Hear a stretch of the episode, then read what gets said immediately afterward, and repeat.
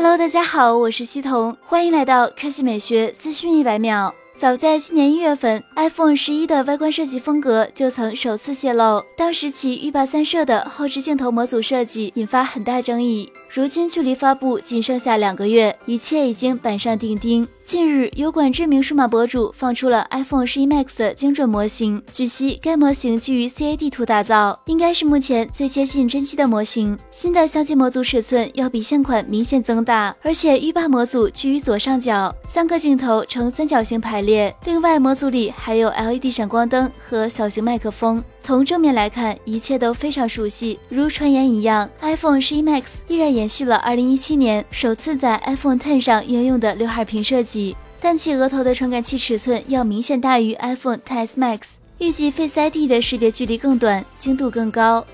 此外，自拍镜头也将由七百万像素升级到一千二百万像素，而新机的中框也不再采用高亮不锈钢工艺，而改用了和机身相同的阳极氧化处理。充电接口依然是 Lightning 而非 USB Type C。外媒预计 iPhone 十一 Max 预计在九月十二日左右首发。一同发布的还有 iPhone 十一和 iPhone 十一 R，经过一周左右的预购，应该会在九月二十日正式开卖。